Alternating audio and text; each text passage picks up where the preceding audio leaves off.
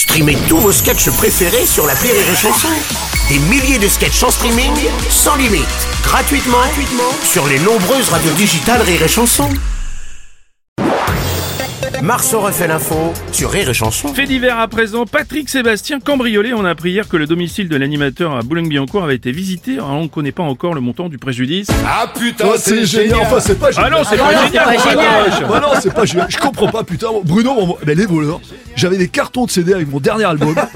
Ils y ont pas touché. Putain, merde. Pourtant, c'était l'album avec. Euh... Bah putain, ils l'ont pas pris. Bah Il y oui, avait encore. Euh... remets la tienne.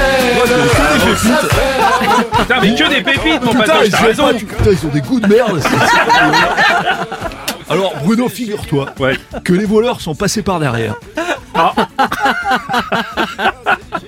Ils m'ont défoncé l'entrée de service. Ça t'est déjà arrivé, ton Bruno Des gens qui s'introduisent dans la nuit par le petit portillon. Est-ce qu'ils ont mis de la vaseline par le trou de serrure? Putain. Ils sont toujours aussi courts 2024. vive la poésie, vive l'amour Salut, c'est Arthur. Salut, Arthur. C'est fou tous ces animateurs stars qui se font cambrioler. C'est intense. C'est vrai, on a eu Brio Guillon, on a eu Cyril Lignac, Ouais. Patrick Sébastien. Ouais. Moi, je vais faire gaffe. Hein. Alors, attention, pour tous ceux qui seraient intéressés par une visite chez Bruno Robles, je vous préviens. Je ne sais pas si ça vaut le coup.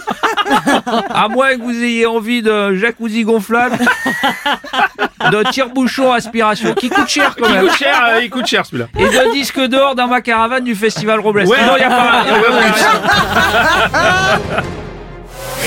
a